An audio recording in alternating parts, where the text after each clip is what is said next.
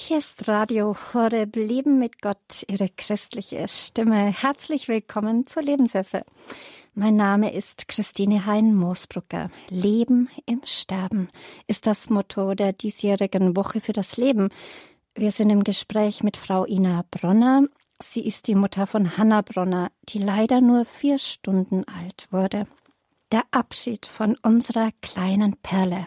Darüber unterhalten wir uns heute mit ihr. Genau heute am 23.04. vor drei Jahren erhielt das Ehepaar Bronner die Hiobsbotschaft. Ihr zweites Kind wird spätestens kurz nach der Geburt sterben. Eine Abtreibung war damals sehr verlockend, gesteht Ina Bronner. Über die Zeit der Schwangerschaft, in der sich viele Fragen, ja sogar Abgründe und Tiefen aufgetan hatten, aber auch über viele schöne Momente, in denen der Wert des Lebens nochmal ganz neu entdeckt werden konnte, werden wir mit ihr darüber heute sprechen. Ina Bronner und ihr Mann wussten, dass die Zeit des Abschiednehmens unaufhaltsam auf sie zukommen würde. Auch die Zeit der Trauer hat einen großen und sehr wichtigen Raum eingenommen, so Ina Bronner, der nicht ausgeklammert werden darf. Heute blickt Ina Bronner dankbar auf die kurzen, intensiven Momente mit ihrer kleinen Tochter zurück, die ihre Vorstellungen von Leben und Glück völlig auf den Kopf gestellt haben. Hannas Geschichte kann uns tatsächlich Mut machen, das Leben dankbar zu empfangen, so wie es uns geschenkt wird, auch wenn es mit Herausforderungen verbunden ist. Herzlich willkommen, Frau Bronner. Sie sind uns heute live aus Günzburg zugeschaltet. Grüß Gott. Ja, guten Morgen. Ja, guten Morgen. Ja, Frau Bronner ist 40 Jahre jung. Von Beruf ist sie Lehrerin in Elternzeit an einer Bielefelder Gesamtschule. Sie ist in Bielefeld aufgewachsen, seit August 2020 wohnhaft im Landkreis Günzburg und hat drei Kinder. Ihr Sohn Elias ist im Jahr 2016, Hanna im Jahr 2018 und Lea im Jahr 2020 geboren. Und Frau Bronner hat deutsch-finnische Wurzeln. Verheiratet ist sie mit Sebastian, einem Deutsch-Amerikaner. Wir sind heute also ganz international unterwegs. Ja, Frau Bronner, Sie haben drei Kinder und waren damals, und Hanna ist ja das zweite Kind, und damals, als Sie das zweite Mal schwanger wurden, was ging in Ihnen vor? War das eine überraschende Schwangerschaft? Also es hat uns überrascht, dass wir so schnell wieder schwanger geworden sind. Also bevor ich mit Elias schwanger geworden bin, stand ein bisschen die Frage im Raum, ob ich überhaupt schwanger werden kann. Inwiefern? Äh, medizinisch oder? Ja, genau. Also es war der Verdacht auf Endometriose da. Und ähm, so nach einem Jahr hat meine Frauenärztin gesagt, also wenn es jetzt nicht klappt, ähm, nachdem wir versucht haben, also angefangen haben zu versuchen, schwanger zu werden mit Elias, dann ähm, schauen wir nochmal, äh, welche Möglichkeiten es da noch gibt. Aber dann, bevor wir schauen mussten, wurde ich dann auch schwanger mit Elias. Und ähm, dann ähm, relativ bald, nachdem mein Zyklus wieder eingesetzt hatte, dann bin ich mit Hanna schwanger geworden. Das waren, glaube ich, zwei Zyklen dazwischen und dann ähm, war ich, hatte ich Anfang Februar den positiven Schwangerschaftstest in der Hand und das war eine unglaubliche Freude. Also das war ein absolutes Wunschkind. Mhm.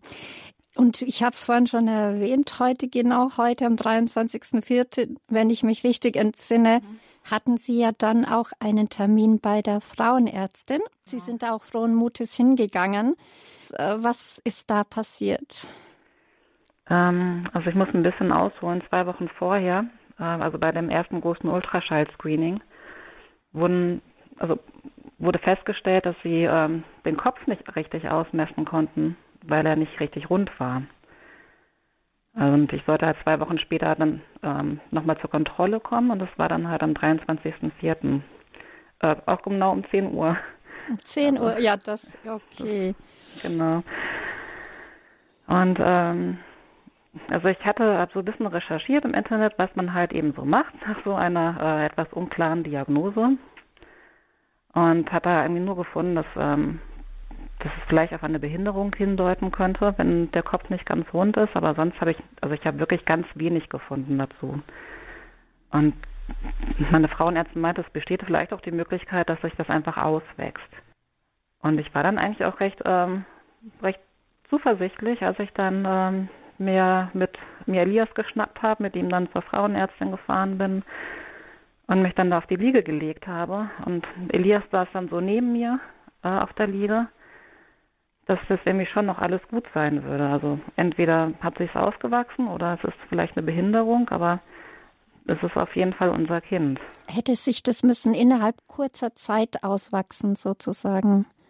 Ja, genau. Also meine Frauenärztin hatte vorher auch noch keinen anderen Zephaliefall gehabt. Und es gibt also in dem frühen Stadium ist ja immer noch, also gibt es ja die Möglichkeit, dass sich das in alle Richtungen irgendwie nochmal verändert wahrscheinlich. Mhm. Ähm. Aber jedenfalls hat Ihnen dann ganz konkret die Frauenärztin eine Diagnose mitgegeben und wie hat die ganz genau gelautet? Also als sie dann das Ultraschall angemacht hat und ich dann ähm, unser Baby gesehen habe, da war mir dann auch schon als Laien klar, dass, ähm, dass es da nicht nur um eine Behinderung geht, sondern dass dieses Kind irgendwie sterben wird. Und das hat sie dann auch bestätigt und hat dann äh, den Begriff Anencephalie in den Raum geworfen.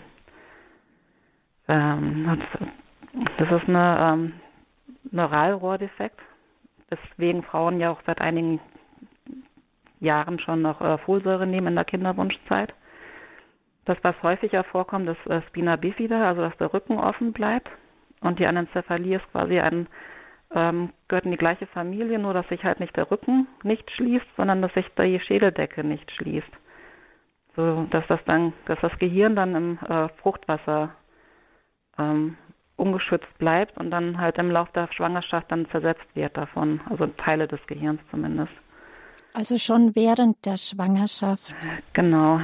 Ähm, und als sie das dann so, so sagte, bin ich dann wirklich echt felsenfest davon ausgegangen, dass dieses Kind dann wahrscheinlich innerhalb der nächsten ein, zwei Wochen dann irgendwie abgehen wird als Fehlgeburt.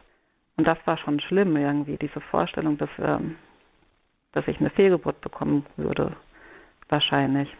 Aber meine Frauenärztin meinte dann, dass ähm, Kinder in, also mit diesem Defekt eine ganz normale Schwangerschaft verleben können eigentlich. Und dass sie ähm, halt dadurch, dass sie, ähm, dass das Stammhirn noch da ist, leben können, ähm, sich auch bewegen und äh, wachsen können, ganz normal wie andere Kinder halt eben auch.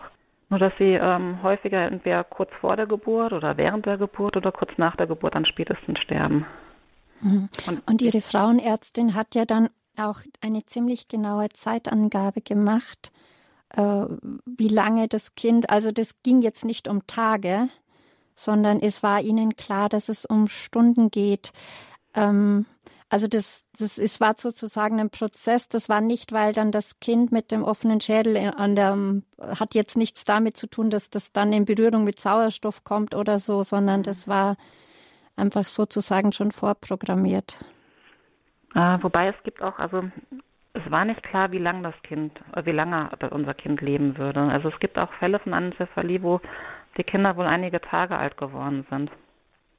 Bei Ihnen wurde ja Anna, und das werden wir später hören, nur vier Stunden alt. Mhm. Aber was ging jetzt bei, äh, bei Ihnen jetzt zurück zu, in die ähm, gynäkologische Praxis zur Frauenärztin? Als Ihnen das sagte, was ist in Ihnen da aufgebrochen, beziehungsweise was, was hat sich da im Innern bei Ihnen abgespielt? Also ich war mit einem Schlag plötzlich irgendwie in so einem tiefen Abgrund. Also ich hatte ein, ich hatte ein unglaubliches Chaos in meinem Kopf, wo ich nicht in der Lage war, so diese einzelnen Informationen, die ich jetzt bekommen habe, irgendwie zu sortieren und irgendwie zu überlegen, was bedeutet das jetzt eigentlich für mich. Ich mir ran leichte Tränen übers Gesicht und meine Frauenärztin hatte meine Hand dann genommen. Und ähm, also sie, meine Frauenärztin ist Christin, genauso wie ich auch. Und sie dann, sie wusste, dass für uns eine Abtreibung normalerweise nicht in Frage kommt. Auch nicht bei einer, ähm, bei einer Auffälligen was Trisomie 21 zum Beispiel angeht. Aber da hat sie mich dann doch in dem Fall irgendwie sehr vorsichtig gefragt, wie ich in diesem Fall zu einer, zum Thema Abtreibung stehen würde. Und ich habe da dann sehr vehement noch, so aus Affekt heraus auch gesagt, so das kommt für uns nicht in Frage. Und da hat sie dann gesagt, das wird sie auch nicht machen. Also sie wird das Kind auch austragen. Und das war dann irgendwie so der Stand, mit dem ich die, diese Praxis dann verlassen habe. Ich hatte Elias auf meinem Arm, der war ja damals anderthalb Jahre alt, ziemlich genau. hatte halt den Termin für die nächste, also, also für die nächste äh, Untersuchung. Beziehungsweise ähm, war dann klar, dass ähm, sie jetzt irgendwie nochmal einen Termin bei der Feindiagnostikerin irgendwie für mich ausmachen würde, damit der, diese Diagnose bestätigt wird. Halt von der, in der Feindiagnose. Mhm. Jetzt haben Sie mir erzählt im Vorgespräch, dass Sie dann natürlich versucht, äh, eigentlich im Kopf hatten, Ihren Mann anzurufen, ihn aber jetzt gleich nicht gleich erreichen konnten. Mhm. Sie waren sozusagen einige Zeit mit diesem, ja, mit dieser Hiobsbotschaft ganz alleine. Mhm. Wie sind Sie damit umgegangen? Ich, also ich habe es irgendwie geschafft, Elias ins Auto zu verfrachten, nach Hause zu fahren, irgendwie ins, ins Bett zu bekommen und dann ähm, äh, mich ins Wohnzimmer irgendwie zu kämpfen und dann bin ich da zusammengebrochen auf, und ähm, bin dann irgendwie in so ein bodenloses Loch gefallen, wo dann ständig irgendwie so dieses, mein Kind wird sterben, es wird sterben, hab, es wird sterben, es hat keine Chance zu leben. Ähm, ich werde dieses Kind austragen und es wird sterben. Ähm, so in meinem Kopf herumpocherte. Und ähm, das Problem war, wir hatten ähm, eine ähm, ja, zugemüllte und verrauchte Wohnung übernommen und mein Mann hatte die halt in zwei Monate Vollzeitarbeit mir versucht wieder zu, also erstmal zu entmüllen und auszuräumen und dann wieder äh, zu sanieren und zu renovieren, dass wir einziehen konnten, weil der Umzugstag war fünf Tage danach, nach der Diagnose, also am 28.04. Und ähm, mein Schwager kam aus äh, Süddeutschland für fünf Tage oder vier Tage nach Bielefeld. Und die beiden waren genau in der Zeit halt eben damit beschäftigt, den Fußboden in unserer neuen Wohnung zu verlegen. Und ohne den hätten wir halt eben nicht umziehen können. Und von da saß ich dann da und habe gedacht, weil was mache ich denn jetzt? Also ich, ich kann jetzt nicht alleine sein, aber ich kann auch meinen Mann nicht anrufen, weil er muss an dieser Wohnung weiterarbeiten, dieser Fußboden muss fertig werden. Und da war ich dann irgendwie, ich, ich habe so verzweifelt versucht, meine Mutter anzurufen, aber habe sie auch nicht erreicht. Und saß dann irgendwie da in dieser Verzweiflung darüber, dass mein Kind sterben wird, dass ich irgendwie gerade vollkommen alleine bin. Und da kam dann plötzlich irgendwie auch so diese Gedanken irgendwie, ich habe jetzt so vollmundig gesagt, dass eine Abtreibung für uns nicht in Frage kommt, aber ist das nicht vielleicht doch der einfachere Weg? Also kann ich meiner Verantwortung Elias gegenüber gerecht werden, wenn ich dieses Kind austrage, was, wie ich, was sowieso sterben wird? Wovon ich, also, wo ich dann neun Monate Schwangerschaft hinter mich bringe mit all den Beschwerlichkeiten, äh, wo ich immer weniger und immer weniger mit Elias auch machen kann. Also es war ein Kleinkind, der gerade so die Welt erobern wollte. Und ich war eine äh, schwangere Mutter, die immer mehr natürlich dann halt eben auch in Richtung Geburt hin körperlich abbauen würde. Und nicht nur körperlich abbauen, sondern genau. wissend, was, äh, was danach auch kommt, dass sie ja nach all der schmerzvollen Geburt auch ihr Kind verlieren werden. Das genau. ist ja genau. auch etwas, äh, äh, was einem ja sehr runterziehen kann. Ähm, genau, das hat es auch getan. Also Sie sind praktisch da fast eigentlich in eine Depression gefallen, kann man das so sagen? Also ich hatte eine Trauerbegleiterin. Also meinen Sie jetzt am Tag der Diagnose oder insgesamt? Jetzt? Ja, also insgesamt, weil es vorher, bevor wir darauf kommen, ist es ja so, Sie haben ja dann irgendwann, also es kamen Ihnen jedenfalls die ganzen Argumente in den Kopf, warum es Sinn machen würde, abzutreiben. Mhm. Und äh, sie haben dann aber dennoch ihren Mann erreicht oder irgendwann kam er nach Hause und konnten mit ihm sprechen. Was, was war, was, wie hat dieses Gespräch ausgeschaut? Genau, also ich habe irgendwann meinen Mann dann ähm, doch angerufen und ihn gebeten, vielleicht auch ein bisschen früher nach Hause zu kommen. Also die Tage vorher war irgendwie erst so gegen 7 Uhr zu Hause. Und er kam dann um sechs nach Hause. Und sobald er die Tür betrat ähm, oder die, die Wohnung betrat, ähm, bin ich ihm den Hals gefallen, habe angefangen zu heulen und zu flennen und ihm halt irgendwie von unserer Diagnose zu erzählen. Und wir haben es dann äh, an den Küchentisch gesetzt und da saßen wir dann erstmal und ähm, ich habe ihm halt eben auch erzählt von diesen Gedanken, dass es vielleicht doch sinnvoller wäre oder vernünftiger wäre, das, das unser Kind abzutreiben. Und weil ich auch Angst hatte vor dieser Schwangerschaft, weil ich nicht genau wusste, was macht das mit mir. Und da hat er sehr, sehr vehement dann auch gesagt, wir treiben nicht ab. Mit der Begründung, wenn wir unser Kind äh, austragen, dann können wir es loslassen. wenn wir sie abtreiben, ist die Gefahr sehr groß, dass wir in dieser Zeit stecken bleiben. Und hat sie das bestärkt dann? Äh, war das für Sie ganz wichtig, dass Sie da einen starken Mann an der Seite hatten, der mit solchen Argumenten Sie auch ja unterstützen konnte? Also es war ähm, sehr gut für mich, im Nachhinein diesen starken Mann an meiner Seite gehabt zu haben. Als er das sagte, in dem Moment habe ich nur gedacht, na toll, du musst das Kind auch nicht austragen. Du hast leicht reden. Du hast nicht die ganzen Schmerzen in der Schwangerschaft und in, während der Geburt. Aber es war für mich auf jeden Fall einfach sehr, also ich bin sehr, sehr dankbar dafür, dass er einfach so eine starke Position auch für das Leben hatte. Ähm, er hatte sich Jahre vorher schon ganz ähm, intensiv mit dem Thema Abtreibung beschäftigt und da halt eben auch Interviews mit äh, Frauen gehört ähm, oder auch mit Frauen auch selbst gesprochen, die ihr Kind abgetrieben haben und was das mit ihnen gemacht hat. Und deswegen hatte er halt eben auch diese starke Position da. Und das war für mich totaler Segen. Ich weiß nicht, wie es gelaufen wäre, wenn jetzt auch noch mein Mann irgendwie ähm, eigentlich für eine Abtreibung gewesen wäre. Ich weiß es nicht. Ob ich die Kraft gehabt hätte, sie abzutreiben, ich weiß es wirklich nicht. Mhm. All die natürlichen Ängste, die natürlich in dieser sehr, sehr schweren Situation hochkommen, ist ja ganz und gar menschlich. Und es ist wirklich sozusagen ja eine wirklich sehr überfordernde Herausforderung für eine Person alleine, kann man das so vielleicht auch sagen. Und deswegen meine Frage an Sie, ähm, wie wichtig war denn Ihr Hinweis von Ihrer Frauenärztin? Ähm, weil vielleicht haben Sie ja auch von Frauen mitbekommen, dass Ärzte auch äh, gleich ganz anders reagieren würden. Sie haben gesagt, Sie hatten eine christliche Ärztin. Mhm. Im Nachhinein, wie beurteilen Sie das? Oder auch in dem Moment, als Ihnen die Ärztin, na, obwohl sie sehr feinfühlig war und sie auch ganz sanft angestupst, angestupst hat und nachgehakt hat, hm, ja, wie empfinden Sie das, was sie Ihnen gesagt hatte? Das war super. Also ich bin zu meiner Frau, ich bin meiner Frauenärztin wirklich von Herzen dankbar, auch heute noch, ähm, dafür, dass sie diesen Satz gesagt hat. Weil das diese Option des Austragens überhaupt erst möglich gemacht hat für mich, glaube ich. Mhm. Ähm, es gibt eine, eine, Internetseite, die heißt anencephalie.info, wo halt verschiedene Erfahrungsberichte und Erlebnisberichte von Frauen sind, die ihre anencephalen Kinder ausgetragen haben.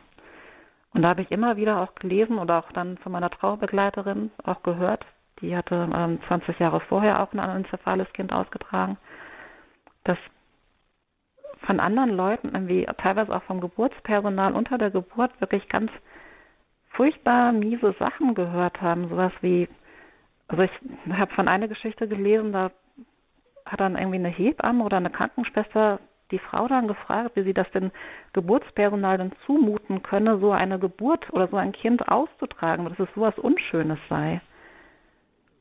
Und ähm, das, das davor, also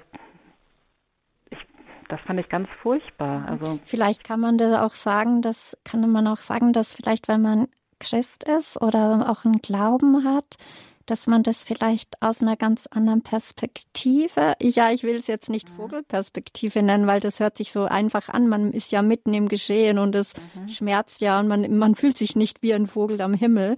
Aber kann man sagen, dass man schlussendlich trotz allem dann auch noch das von einer anderen Warte aussieht? Als Christ, ja. als gläubiger Mensch? Also wahrscheinlich also ich denke schon. Also ich denke aber auch vor allen Dingen, dass man sich als Christ wahrscheinlich auch mal eher mit dem Thema Abtreibung schon vorher auseinandersetzt, bevor man dann in diese Situation kommt. Weil das ja schon eigentlich auch ein großes Thema auch unter Christen ist. Also ähm, was ist oder was macht den Wert des Lebens eigentlich aus? Mhm. Darüber werden wir ja uns nachher nochmal ja. intensiver unterhalten, auch über Ihre Zeit der Schwangerschaft. Mhm. Ähm, jedenfalls hatte Ihr Mann und Ihre Ärztin Ihnen Mut gemacht. Und was war jetzt die Entscheidung, wo Sie sich ja ganz persönlich auch noch durchringen mussten? Weil es mhm. hilft ja nicht, wenn Ihr Mann oder Ihre mhm. Ärztin sagt, ja, ja, ähm, wagen Sie es, das Leben zu bejahen. Sie müssen ja selber, wie Sie gesagt haben, als Leidtragende, als die, die die Schmerzen aushalten muss, mhm. auch dadurch. Wie haben Sie sich durchgerungen? Also in der ersten Nacht nach der Diagnose, das ähm, konnte ich kaum schlafen und ich habe irgendwie immer wieder über diese Option, über die, meine Option irgendwie nachgedacht und irgendwann ist mir so bewusst geworden, ich habe keine Ahnung, ob ich nochmal schwanger werde. Es, diese, es gibt einfach keine Garantie dafür. Und ich möchte, dass dieses Kind als mein Kind anerkannt wird. Von der Gesellschaft, von den Behörden. Ich möchte, dass dieses Kind als mein Kind gesehen wird. Und diese Geburtsurkunde, ich möchte diese Geburtsurkunde von meiner Tochter in meinem Stammbuch haben. Mir sind Urkunden normalerweise furchtbar pieps egal, aber diese Geburtsurkunde von Hannah, die war mir unglaublich wichtig. Ich wollte einfach diesen Beweis haben für mich auch, ich habe zwei Kinder und dieses Kind ist mein Kind. Und das soll der, das möchte ich für mich einfach feststehen haben und das soll auch meine Umgebung einfach fest wissen. Mhm.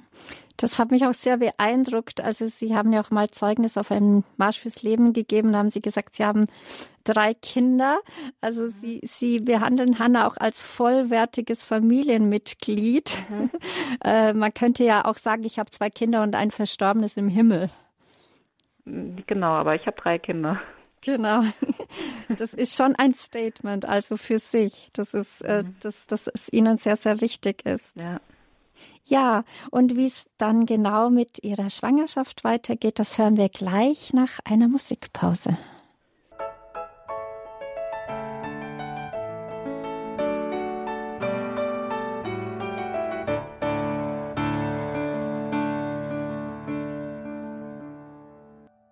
Hier ist Radio Horeb. Schön, dass Sie die Lebenshilfe eingeschaltet haben. Herzlich willkommen. Heißt sie Christine Hein-Moosbrucker. Leben im Sterben. Das ist das Motto der diesjährigen Woche für das Leben. Wir sind im Gespräch mit Frau Ina Bronner. Sie ist die Mutter von Hanna Bronner, die leider nur vier Stunden jung wurde. Ja, und unser Thema ist spezifisch auch der Abschied von unserer kleinen Perle. Ja, sie erhielt, Frau Bronner erhielt per Ultraschall die Diagnose, dass ihr Baby eine offene Schädeldecke hat. Und diese Kinder würden die Schwangerschaft wohl überstehen, aber kurz vor, während oder nach der Geburt schnell sterben. Würde sie das Kind austragen, stünden ihr neben dem seelischen auch noch die Schmerzen der Geburt bevor. Angesichts der sie erwartenden Schmerzen mit sterbendem Kind, einem weiteren Kleinkind und dem bevorstehenden Umzug war eine Abtreibung unglaublich verlockend, sagte sie vorhin. Aber sie hat sich für das Ja entschieden und für das Leben gemeinsam mit ihrem Mann, der wirklich äh, eine starke Stütze für sie war. Wir haben das gehört. Und wir haben auch gehört von Ihnen, Frau Bronner, dass es Ihnen so unglaublich wichtig war, dass Ihre Tochter die kleine, kleine Hanna Anerkennung von Gesellschaft und Behörden, sogar mit auch mit einer Geburtsurkunde Sie, ja, dass Ihnen das extrem wichtig war. Mhm. Und jetzt wollen wir noch mal hineinschauen in Ihre Schwangerschaft. Äh, sie war ja auch, Sie waren sehr herausgefordert, weil Sie ja wussten, äh, dass Ihre kleine Hanna nicht sehr alt werden würde. Das hat ja auch mit Trauerbewältigung innerhalb der Schwangerschaft mhm. schon zu tun. Äh, wie würden Sie den Verlauf der Schwangerschaft schildern oder uns da einen Einblick gewähren? Also ich glaube, das waren so verschiedene Phasen. Also am Anfang war es erstmal für mich irgendwie, musste ich erstmal für mich diesen Sturm irgendwie bewältigen, was das überhaupt bedeutet. Es war ja unglaublich viel ähm, in der Zeit auch gerade los. Ähm, der Umzug war ja fünf Tage nach der Diagnose was auch Segen und Fluch gleichermaßen war. Äh, Segen, weil wir einfach ganz viele Leute da hatten, die uns geholfen haben. Ähm, eine Freundin war da, um zwei Wochen lang auf Elias aufzupassen, dass ich mal packen konnte. Das ist ja irgendwie auch nicht so leicht mit einem Kleinkind und ähm, in der Frühschwangerschaft, wo mir so übel war. Dann meine Schwägerin war da und ganz viele andere Leute, die, ähm, so dass ich eigentlich dann ähm, eigentlich fast nicht alleine mehr war nach der Diagnose.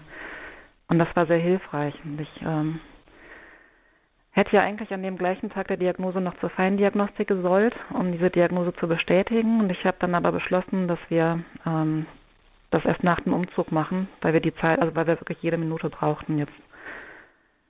Ich hatte dann wirklich Angst am Samstag ähm, zusammenzubrechen, wenn mich alle möglichen Leute irgendwie fröhlich, lächelnd auf meine Schwangerschaft ansprechen. Deswegen habe ich mich dann beschlossen, ähm, dass ich mal unseren ganzen Umzugshelfern, ähm, die ja alle von der Schwangerschaft wussten. Aber, aber wussten die überhaupt was von der Diagnose, wusste sozusagen außer Ihnen und dem Mann noch niemand? Nee, genau, das war ja, ähm, das war ja fünf Tage vor, vor, vor, vom Umzug, dass die Diagnose kam. Also die Leute wussten, dass ich schwanger bin, aber halt eben nicht, was Sache ist. Und ich habe dann allen äh, Umzugshelfern von der Diagnose erzählt, verbunden mit der Bitte, mich am Samstag nicht darauf anzusprechen, weil ich äh, oder weil wir uns das nicht leisten konnten, dass ich emotional zusammenbreche. Und das war dann, und ich glaube, das war auch so der Schritt in den Weg oder der erste Schritt in den Weg, den wir gegangen sind, der für uns sehr gut war im Nachhinein. Ähm, ich habe dann auch sehr viel positives Feedback auch zurückbekommen, auch sehr viel Anteilnahme. Die Leute mussten nicht face to face sofort mit uns äh, irgendwie interagieren, nachdem sie von unserer Diagnose überfordert waren, sondern sie hatten wirklich Zeit nachzudenken. Manche haben da nichts geschrieben, aber die Leute, die was geschrieben haben, die haben wirklich sehr ermutigend geschrieben und hatten, haben mitgedacht, waren sehr aufbauend. Und das war ähm, für mich einfach total die Hilfe auch. Und dann auch im Nachgang nach dem Umzug, als es dann irgendwie, ähm, als wir uns dann sortieren mussten und dann ja irgendwie immer öffentlicher auch werden mussten, weil der Bauch ja immer größer, auch immer dicker wurde, ähm, auch dann so den, also die, die Richtung markiert hat, dass wir möglichst offensiv das irgendwie auch ähm, ja, verkündigen. Also von der Kanzlerin unserer Gemeinde haben wir das äh, verkündigt, dass unsere Gemeinde Bescheid wusste, was ähm, Sache ist. Ich habe eine Rundmail geschrieben, ähm, mit der Diagnose. Auch gleich dann auch reingeschrieben, was ich mir wünschen würde, wie Leute mit uns umgehen. Weil ich weiß, wie schwierig das ist, mit ähm, Eltern umzugehen, die ein Kind verlieren oder verloren haben. Also diese äh, Unsicherheit kannte ich selbst auch, weil ein paar Jahre vorher der, ähm, unser, unser Schulleiter seine zweite Tochter verloren hat und ich selbst auch sehr unsicher war, wie gehe ich eigentlich mit ihm jetzt um. Und ich das als sehr hilfreich empfunden habe, dass unsere stellvertretende Schulleiterin damals so ein äh, Paper mitgeschickt hat ähm, mit Tipps und Hinweisen zum Umgang mit verwaisten Eltern. Und das war für uns jetzt irgendwie so der richtige Weg, weil ähm, wir zum einen ganz viel Unterstützung bekommen haben und zum anderen ähm, die Leute nicht so überfordert haben. Ich, weil also die Face-to-Face-Gespräche, wo wir ähm, die Leute dann irgendwie so wo wir den Leuten im Gespräch dann mitteilen mussten, was ähm, mit unserer Tochter ist. Die waren in der Regel sehr lieb gemeint, aber sehr verletzend auch. Also Sie haben auch sehr, Sie haben neben der vielen Annahme und Anteilnahme und Verständnis auch Unverständnis geerntet, kann man das so sagen? Es war noch nicht mal das Unverständnis. Also es, die Leute haben, also die meisten Leute fanden das irgendwie sehr bemerkenswert, dass wir unsere Tochter austragen wollten. Aber es waren dann irgendwie so Tröstversuche, die wirklich nett gemeint waren, ähm, aber die einfach in der Situation uns einfach nicht gut getan haben oder mir zumindest nicht gut getan haben. Wo dann irgendwie Leid verglichen wurde oder wo dann das Leid versucht wurde zu relativieren. Wo dann Sätze kamen wie, ja, aber wenigstens habt ihr noch ein Kind oder wenigstens, du bist ja noch jung und du kannst ja immer noch ein Kind bekommen auch. Also, dass Sie sich da gar nicht wirklich wahrgenommen oder ernst genommen gefühlt haben in dieser Situation?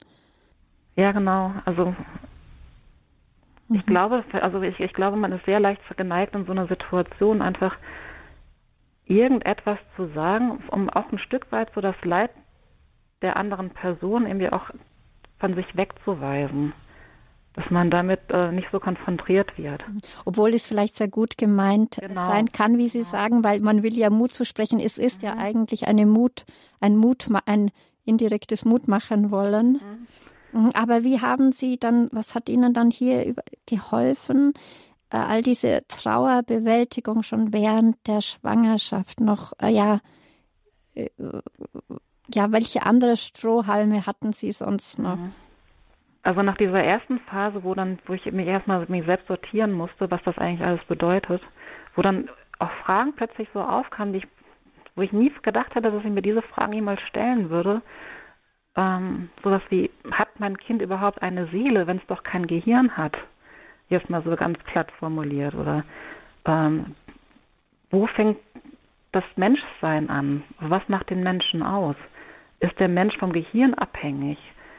Ähm, oder ist der Mensch davon abhängig, dass er lebensfähig ist? Ist das jetzt eigentlich nur ein Zellhaufen oder äh, ist das tatsächlich ein Mensch? Und nachdem so diese Fragen irgendwie so für mich ähm, auch beantwortet wurden nach und nach. Inwiefern wurden sie beantwortet? Also da hatte auch mein Mann irgendwie etwas ähm, sehr Hilfreiches gesagt, dass, ähm, dass also, dass also dass mit der Verschmelzung von Eizelle und Samenzelle ähm, Gott so die Seele in den Menschen hineinlegt, in das Kind hineinlegt, was gerade so im Werden ist. Und diese Seele ist da. Und die wird auch nicht, äh, die kann auch nicht genommen werden, auch nicht, auch wenn das Gehirn nicht da ist. Oder nicht mehr da ist. Also es war ja mal da. Und dass, ähm, dass dieses, dass dieser Mensch auch äh, in seiner Fehlbarkeit und auch in seiner, in seiner Sterblichkeit, was bei Hannah ja so sehr äh, präsent war, diese, diese Sterblichkeit, dass es äh, trotzdem ein von Gott geschaffenes und geliebtes Wesen ist. Sie haben also immer mehr dieses annehmen können und da sozusagen durchgehen mhm. können, den Schmerz umarmen können. Ähm, aber auch, aber auch die Freude, habe ich das richtig mhm. durchgesehen, mhm. dass sie auch immer mehr, mehr Freude oder Wertschätzung am Wert des Lebens, auch jetzt ja. eben unabhängig davon, äh, wie gesund das Kind ist, hatten.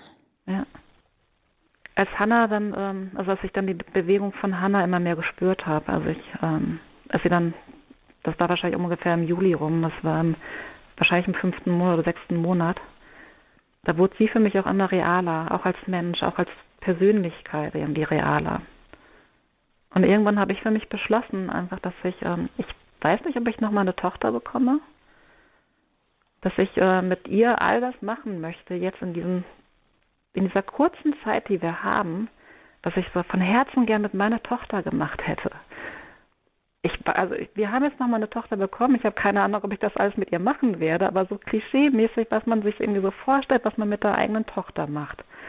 Ähm, von Nähen und Backen und Basteln und keine Ahnung was. Also wirklich so diesen ganzen Mädchenquatsch dann halt eben. Als vorher hatten Sie einen Jungen, Sie hatten also ja, genau. noch ein Mädchen, wo genau. Sie sich sozusagen girls-like austoben konnten. Ja, genau.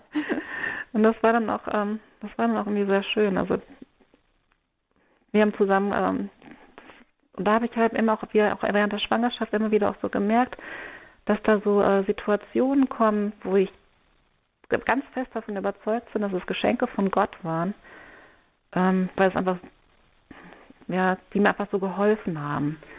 Ähm, also ich weiß noch, dass ich gerne mit meiner Tochter backen wollte. Und ich habe dann mal so im Internet recherchiert nach einem Kuchen, den ich gerne mit, also der, den ich gerne mit meiner Tochter backen würde. Und ich habe nichts gefunden. Und ich hatte als Kind äh, mal so ein äh, Backbuch geschenkt bekommen von meinen Eltern wo ich noch nie was draus gebacken hatte. Ich habe oft durchgeguckt und habe immer gedacht, so, oh, das sieht lecker aus und das möchte ich mal backen, habe es aber nie gemacht. Und dann ähm, schlage ich dieses Backbuch auf und äh, blätter einmal um und da steht plötzlich dieser Kuchen Himmelstochter. Und das, ich, ich hab, das hat mich wirklich fast der Schlag getroffen, wo ich dachte, Himmelstochter, genau das ist der Kuchen. Ich habe eine Himmelstochter, ich werde eine Himmelstochter haben und diesen Kuchen möchte ich backen mit ihr. Und dann bin ich mit Elias und äh, ihr dann halt zu meinen Eltern gefahren, habe mit meiner Mutter gebacken. Ich bin nicht so der große Backkünstler und äh, da geht mir häufig dann irgendwie auch die Geduld flöten. Deswegen habe ich gedacht, das mache ich lieber bei meiner Mutter. Die kann dann noch ein bisschen intervenieren, wenn alles schief gehen sollte. Ähm, und habe dann mit meinen beiden Kindern zusammen diesen Kuchen gebacken, mhm. den wir seitdem auch jedes Jahr zum äh, Geburtstag von unserer kleinen Tochter halt eben auch backen mhm. und essen. Also wunderschöne Momente, die Sie da festgehalten haben. Danach kam ein weiteres Highlight, kann man jetzt so sagen, kann man das, äh, weil Sie haben wirklich ein ganz besonderes Erlebnis äh, während oder nach der Geburt gehabt, weil die Zeit schreitet unaufhaltsam voran. Ja. Man könnte da noch ganz viel besprechen, ich merke schon.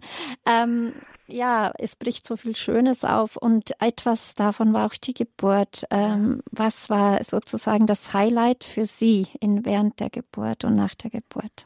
Genau, ich will nur ganz kurz einmal nochmal, also wir haben auch immer wieder ganz viel tolle Unterstützung und Begegnungen mit Menschen gehabt, die uns halt eben auch weitergeholfen haben während der Schwangerschaft. Also äh, die auch Kinder ausgetragen haben, die auch ähm, gestorben sind dann kurz nach der Geburt. Ähm, genau, aber jetzt zu der, zu der eigentlichen Frage, was das Highlight in der Geburt oder nach der Geburt war. Ähm, also ich war dann bei 41 plus 0 und ähm, konnte halt mich nicht dazu entschließen, wirklich einzuleiten, ähm, weil ich so die Zeit, obwohl es mir dann körperlich echt schlimm, also echt, echt, echt schlimm ging eigentlich, ähm, ich wollte diese Zeit mit meiner Tochter nicht aufgeben. Und irgendwann dann am Morgen, früh am Morgen um 6 Uhr, dann ähm, merkte ich, wie sie plötzlich sich so ganz heftig bewegte und dann war die Blase geplatzt, also die Fruchtblase, sodass sie dann im Prinzip so der, den Vorgang der Geburt auch eingeleitet hat. Und ich bin dann ins Krankenhaus gefahren, irgendwann kam auch die Wehen und dann stellte sich halt eben heraus, dass sie ähm, sich quergelegt hatte unter, der, äh, unter den Wehen, sodass sie per Kaiserschnitt dann geholt werden musste. Und das war vielleicht für uns halt eben auch so ein Stück weit auch ein Glück, weil sie dadurch noch Kraft hatte. Also als sie dann geholt wurde, mein Mann war auch da mit im OP drin, ähm, hat sie sich noch einmal gereckt. Das hat mein Mann gesehen, habe ich leider nicht gesehen. Und dann ähm, wurde sie mir auf die Brust gelegt und sie hatte ihre Augen offen. Und wir sahen uns dann an. Und das ich sah in ihre Augen und das fühlte sich so an, als wenn ich so ein Stück weit in ihre Seele blicken kann. Und das war einfach ein wunderschöner Moment. Ähm, ich, ja, der war einfach etwas ganz Besonderes. Irgendwann hat mein Mann sie dann wiederbekommen auch, äh, weil ich ja zugenäht werden musste und er ist dann mit ihr zusammen in den Kreißsaal zurückgegangen. Und als ich dann ähm, fertig war mit der OP und dann in den Kreißsaal geschoben wurde, da saß er dann auf diesem äh, auf der Liege mit ihr, so im Schneidersitz, hatte sie im Arm gehabt, sah sie so voller Bewunderung und voller Trauer und voller Freude und voller Schmerz an und hat immer wieder gesagt, du bist so schön, du bist so wunderschön. Und also da habe ich wirklich Gänsehaut bekommen. Das war für mich einfach so ein ganz berührender Moment, wie mein Mann seine Tochter so bewundert. Das war wirklich echt ganz bemerkenswert. Genau, dann hat er sie mir wieder auf die Brust gegeben und dann, ähm, da lag sie dann auch, bis sie dann gestorben ist. Also auch noch danach, aber mit Ausnahme der Zeit bei Papa lag sie dann, war sie dann die ganze Zeit, ihr ganzes Leben lang genau dort, wo sie halt eben auch aufgewachsen ist, ganz nah an meinem Herzen. Und so im Lauf der Minuten und ähm, halt eben auch Stunden dann haben sich immer mehr ihre Augen geschlossen und ähm, der Puls wurde immer langsamer, bis er irgendwann aufgehört hat. Sie ist also sozusagen eingeschlafen an ihrem Herzen. Aber jetzt rückblickend und auch während dieser Zeit, wie wichtig, wie essentiell wichtig, kann man das so sagen, war diese Zeit für Sie und Ihre Tochter und auch für Ihren Mann natürlich. Ihr Mann und, und Tochter ist ja mhm. genauso wichtig. Äh, wie können Sie das ähm, ja rückblickend beurteilen? Ähm, also es war ein Geschenk. Es hätte auch anders laufen können. Sie hätte auch während der Geburt oder vorher sterben können. Und das wäre, ähm, also ich glaube, für mich war viel, viel wichtiger, diese Zeit der Schwangerschaft mit ihr zu haben, sie zu fühlen, ähm, zu merken, wie sie nach Elias tritt, wenn wir miteinander kuscheln. Ähm, und für mich war das ein absolutes Geschenk, einfach, dass sie äh, noch gelebt hat, dass sie noch in der Lage war, ihre Augen aufzumachen, dass wir uns angucken konnten.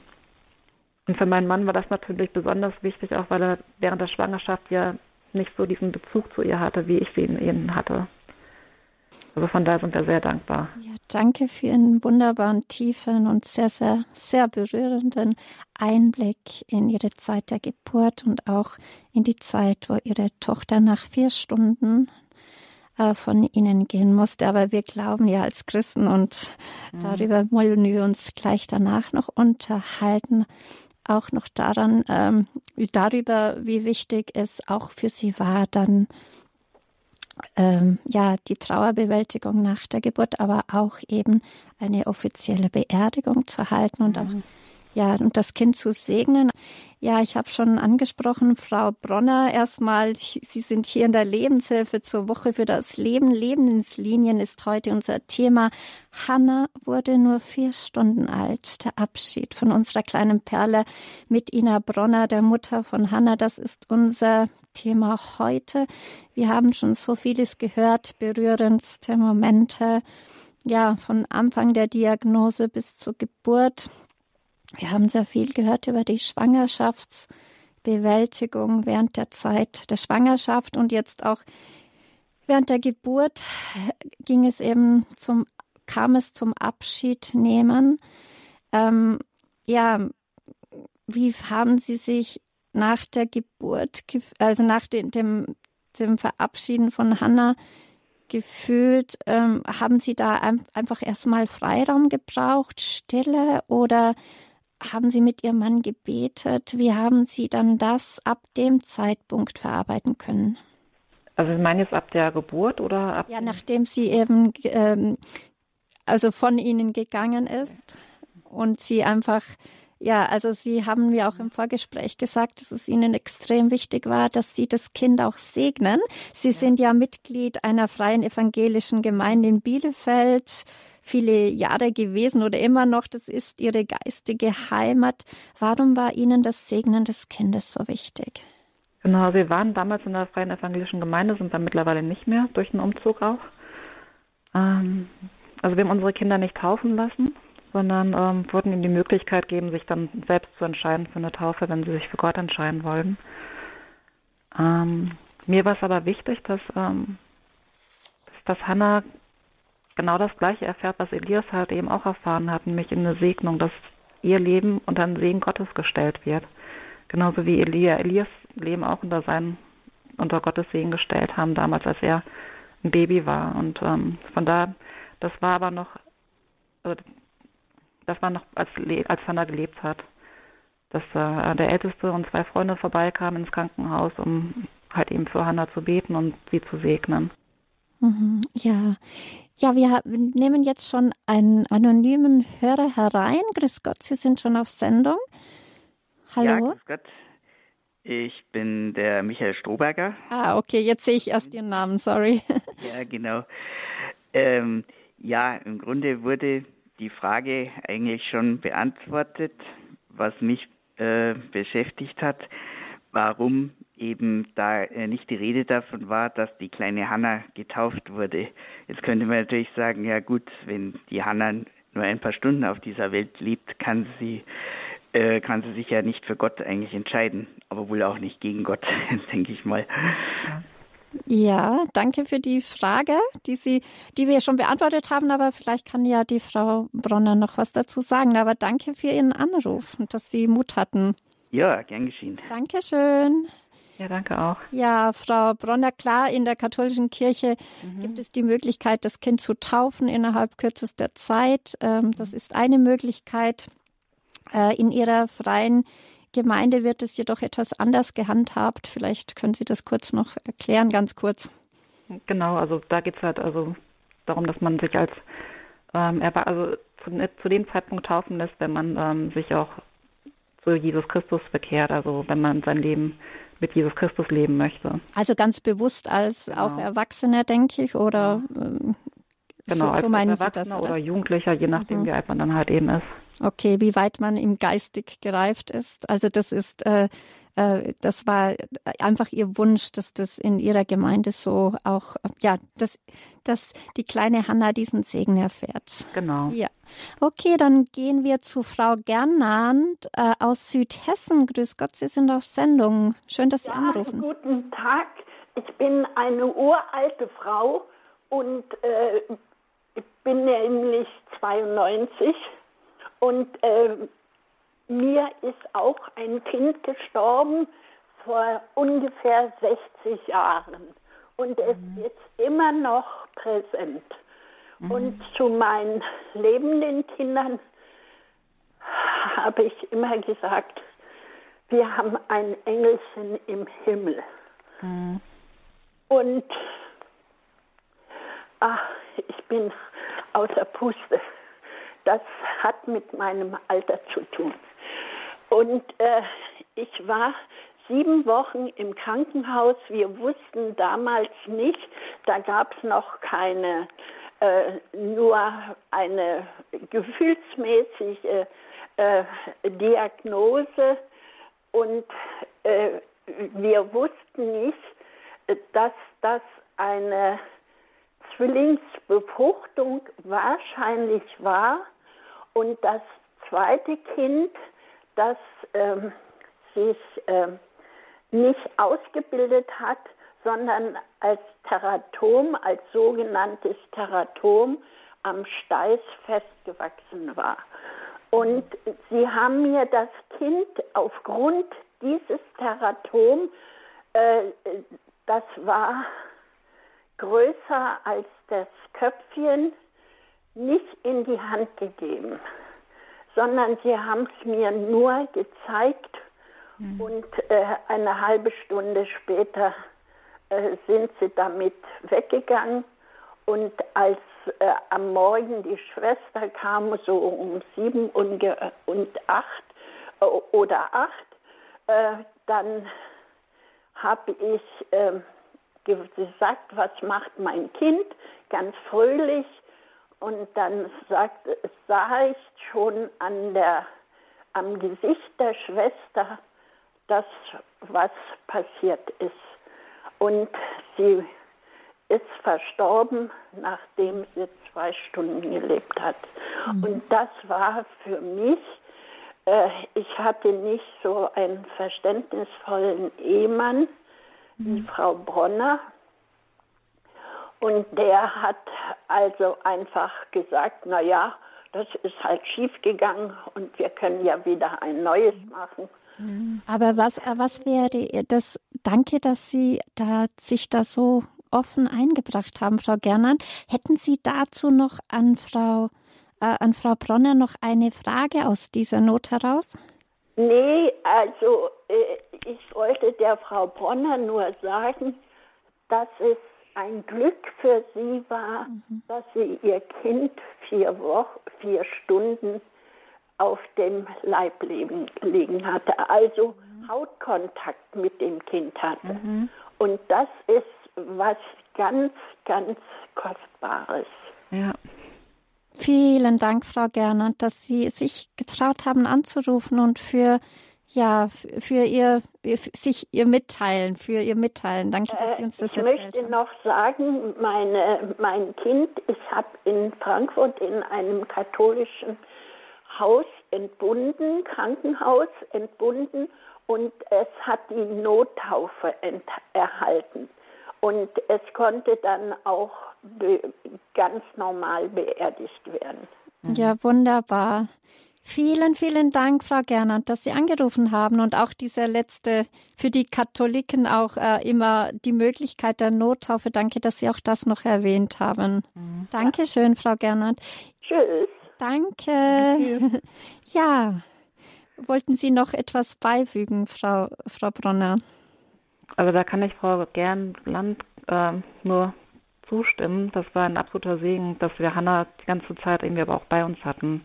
Nicht nur nach der Geburt, also in der ersten Nacht lag sie die ganze Zeit auf meiner Brust und am nächsten Tag durften wir dann zum Glück auch ähm, ins Kinderhospiz gehen mit ihr und ähm, da waren wir dann auch eine ganze Woche bis zu ihrer Beerdigung. Das heißt, dass wir Hannah die ganze Zeit wirklich bei uns hatten und das hat mir echt geholfen, auch sie loszulassen. Mhm. Und dann auch, äh, ja, ja, jetzt haben wir auch von derselben Anruferin gehört, die gesagt hat, wie glücklich sie zu mhm. schätzen sind, dass sie das haben konnten. Sie hat aber auch gesagt, das ist schon so lange her, sie ist 92 mhm. und dennoch, äh, sie konnte das nicht. Und, ähm, und sie hat gesagt, also das, dieser Schmerz so habe ich sie jedenfalls verstanden, der ist immer noch präsent. Und jetzt meine Frage an Sie, das hat ja auch mit dieser Trauerbewältigung zu tun. Äh, kann man überhaupt, gibt es überhaupt ein Ende in sich bei Trauerbewältigung beziehungsweise beim Trauern? Kann man da sagen, dass das zu einem Stillstand kommt? Weil das eine ist ja die Person, der Schmerz, die, mhm. die Person zu vermissen. Und das andere eben diese, auch die Trauer oder wie sehen Sie das? Wie können, wie, bei Ihnen ist es ja auch noch nicht so lange her. Ja, genau. Es ist ja erst drei Jahre her, aber von Ihrer Perspektive von drei Jahren, äh, wie würden Sie das beurteilen? Also ich bin damals ziemlich blauäugig da reingegangen, weil ich dachte, ich habe in der Schwangerschaft schon so viel Trauerbewältigung geleistet, dass es dann, ähm, dass ich wahrscheinlich dann schneller damit durch bin. Das war sehr naiv von mir. Ich habe zwar viel Trauerbewältigung gemacht in der Schwangerschaft schon, aber es war eine andere Situation, weil Hannah dann noch gelebt hat. Und nach der Geburt, als Hannah dann verstorben war und vor allem auch nach der Beerdigung dann, als Hannah wirklich komplett weg war, da bin ich dann nochmal in so ein Loch reingefallen. Und da hat dann die Trauer richtig heftig eingesetzt.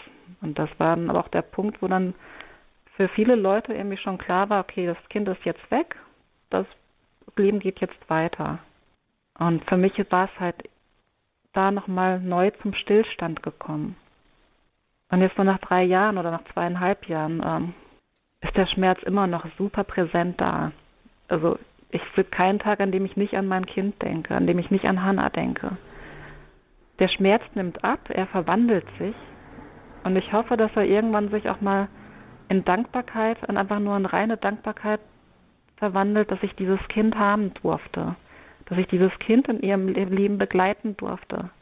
Und dass sie immer auch Teil von meinem Leben bleiben wird. Aber noch bin ich längst noch nicht an dem Punkt. Also noch kommt immer mal wieder auch die Trauer in so einer Welle über mich und ähm, überwältigt mich. Es kommt nicht mal so oft vor wie am Anfang. Da war es wirklich jeden Tag, war es teilweise den ganzen Tag, dass ich einfach nur äh, mich so überspült gefühlt habe, so überwältigt gefühlt habe, weil Trauer so ein unglaublich intensives Gefühl ist. Das habe ich vorher noch nie gehabt. Ähm, es wird weniger und es wird besser, das merke ich schon auch. Ähm, ich glaube, ganz viel trägt auch unsere zweite Tochter dazu bei. Und natürlich unser Sohn, der mit uns ja durch dieses ganze Tal auch gegangen ist. Ja, das ist ja das Nächste. Sie haben ja dann tatsächlich sieben Monate später wurden Sie wieder schwanger und jetzt ja. haben Sie dann ein Mädchen bekommen. Genau. Die Lea. Die Lea. Und inwiefern hat Ihnen auch, also nicht als Ersatz, sondern einfach als Geschenk auch die Lea dann auch geholfen, äh, hier nochmal die Trauer zu bewältigen. Kann man das eigentlich so sagen oder ist das falsch? Ich glaube, das ist, das glaube, Trauer und also die Trauer um Hannah und die Freude über Lea, die stehen so parallel nebeneinander. Die heben sich auch nicht auf unbedingt. Aber halt eben, dass diese Freude über Lea dazugekommen ist, macht das Leben natürlich wieder leichter. Mhm. Ähm, in meiner neuen Gemeinde kam auch eine Frau auf mich zu, die hatte das so, die hatten das so mitbekommen, auch in der Gemeinde, ähm, dass wir unsere Tochter verloren haben und ähm, hat sich dann so gefreut und hat auch gesagt, dass sie sich darüber so, so glücklich ist, dass Gott das wieder wettgemacht hat. Und ich war so ein bisschen irritiert und ich wusste nicht genau, wieso ich so irritiert war bei ihrer Aussage, weil sie ja irgendwie stimmte. Also ich meine, so von außen betrachtet sieht es ja tatsächlich so aus, als wenn ähm, Gott das wettgemacht hat. Wir haben eine Tochter verloren, wir, wir haben eine Tochter dazu bekommen. Ähm, aber das war irgendwie, ich glaube, das war irgendwie zu kurz gegriffen, weil ich freue mich unbändig über Lea. Das ist ein wunderbares Mädchen, genauso wie unser Sohn ein wunderbarer Sohn ist. Und das ist so ein Wirbelwind. Die ist toll, die ist wirklich super. Mhm. Ähm, genau das, was wir auch gebraucht haben jetzt. Ja, Aber ich wollte. Trotzdem ist sie kein Ersatz für Hannah. Ja, ja, das ist sehr wichtig zu sagen und zu betonen. Und wir haben schon auch unseren nächsten äh, noch anonymen Hörer oder Hörerin. Hallo, äh, Sie sind auf Sendung. Ah, grüß Gott, Frau Ott, jetzt sehe ich Ihren Namen. Grüß Gott. Ah, hallo, guten hallo. Morgen. Guten Morgen. Und zwar, ich wollte nur sagen, ich hatte eine Fehlgeburt mit zehn Wochen, ja. Mhm. Ich habe sehr lange dran danach getragen. Ich war, war erschüttert, dass, dass das passiert ist. War unser erstes Kind. Mein Mann wollte dann keins mehr. Er hätte mich sich bemüht. dass es keins gibt, aber der Herrgott hätte es anders gewollt. Und dann habe ich noch, habe er mir noch eine Tochter gekriegt. Außer der Zyklus hat sich halt irgendwie verändert. Ja. Ja, danke, Frau Ott, für Ihren Anruf. Und dann, dann wollte ich sagen, ja, ich gerne. nach Eine Frage? der Fehlgeburt äh, lang getragen dran. Und zwar, was ich sagen wollte, ich war, äh, der, ich weiß noch nicht, was es gewesen wäre, und dann war ich, äh, ist mein Mann gestorben, zwölf, also jetzt 2012. Und damals, das war 71, die Fehlgeburt. Dann bin ich zu einer, äh, ja, eines Sternchen, ähm, ja, Trauer, bin ich dann dazugegangen. Ich habe keult wie ein Schlosshund. Mhm. Und das habe ich jahrelang gemacht. Und dann bin ich praktisch geheilt gewesen. Und dann war der Schmerz vorbei, Frau Ott. Ja, aber das ist dann ganz, wo mein Mann gestorben war. Mhm. Und das erste Mal, da war das erste Mal die Sternchen-Trauergemeinde. Äh, ja? Mhm. Und da bin ich dann dazugegangen. Und ab da ja, vielen, vielen Dank, Frau Ott, dass Sie uns äh, teilhaben lassen. Also Sie haben wirklich loslassen können von dem Schmerz ja. durch das, durch die, durch das Weinen. Leider müssen wir uns jetzt verabschieden, ja, weil wir schon am Ende der Sendung angelangt sind. Entschuldigung. Ja, Kai, vielen Dank für den Anruf. Danke, dass ja. Sie noch angerufen haben. Das war mir jetzt wichtig. Wunderbar. Das mitgehört. Dankeschön. Danke, Frau Ott. Danke. Wiederhören. Ja, vielleicht, Frau Bronner, wollen Sie noch einen Abschlussgedanken kurz äh, mhm. mitgeben, vielleicht auch noch äh, darauf hinbeziehend auf den letzten Anrufer oder auch noch allgemein noch ganz kurz, mhm. weil wir ja schon ziemlich am Ende der ja. Sendung sind. Genau, also ich würde einfach, also mir ist es wirklich echt wichtig, dass Frauen auch diese Option des Austragens ähm, auch nach einer auffälligen Diagnose einfach echt in Betracht ziehen für sich. Mir haben immer wieder Leute gesagt, dass ähm, dass ich so stark bin, dieses Kind auszutragen, so als wenn das irgendwie so eine Wahl zwischen so diesem leichten Weg der Abtreibung und diesem harten Weg des Austragens gewesen wäre. Ähm, das war eigentlich eher so eine Wahl zwischen Pest und Cholera. Also beide Wege hatten ihre, haben ihre Schmerzen und ich ähm, weiß nicht, ob ich die Kraft gehabt hätte, sie abzutreiben und was das mit mir gemacht hätte. Also Abtreibung ist nicht die Lösung. Genau, also ich glaube, das ist die schnellere Lösung. Aber ähm, für mich war es, also mir hat es unglaublich geholfen, ähm, auch ähm, über diese Trauer hinweg zu, also nicht, also die, auf diesem Trauerweg voranzukommen, dass ich meine Tochter in mein Leben gelassen habe, dass ich ähm, eine Liebe, dass ich zugelassen habe, dass ich sie wirklich liebe. Und die Trauer bleibt, aber die Liebe bleibt eben auch. Mhm. Wunderbar, wunderschöne Abschlussgedanken. Vielen Dank. Ja, wir sind schon am Ende der Lebenshilfe angelangt. Lebenshilfe zur Woche für das Leben war unser Thema heute. Lebenslinien. Hanna wurde nur vier Stunden alt. Der Abschied von unserer kleinen Perle mit Ina Brunner, Mutter von Hanna. Und hier bedanke ich mich auch herzlich, dass Sie äh, sich ja bereit erklärt haben, von Ihnen, von Ihrem Leben, von Ihrem Schmerz auch uns teilhaben zu lassen. Herzlichen Dank, Frau Bronner. Ja, gerne. Und äh, also ich habe auch eine Webseite für Hanna damals gemacht das, als Orbit. Genau, das ich, wollte ich noch okay. sagen. Sie haben eine Website für Hanna hanna.bronner.name. Genau. Äh, dort ist auch das Kinderbuch zu finden, äh, das Sie für Elia während der Schwangerschaft geschrieben haben. Und diese Details können Sie alle äh, auf unserer Website finden, wenn Sie auf, auf Radio Horeb gehen und dann auf, unter dem heutigen Programmpunkt Lebenshilfe, da ist dieser Detail Button, wo Sie anklicken können. Dort sind alle Details für Ihre Website, die Sie gemacht haben für Ihre kleine Hanna. Falls Sie Interesse an dieser Sendung haben, können Sie natürlich auch wie immer diese Sendung auf unserem Podcast runterladen und natürlich auch eine CD bestellen. Wir freuen uns auf jeden Fall, dass Sie wieder dabei waren und bedanken uns für all Ihre Anrufe, fürs Dabeisein, für sich Einschalten. Behüt Sie Gott und Ihre Christine Hein-Moosbrucker und Gottes reichsten Segen.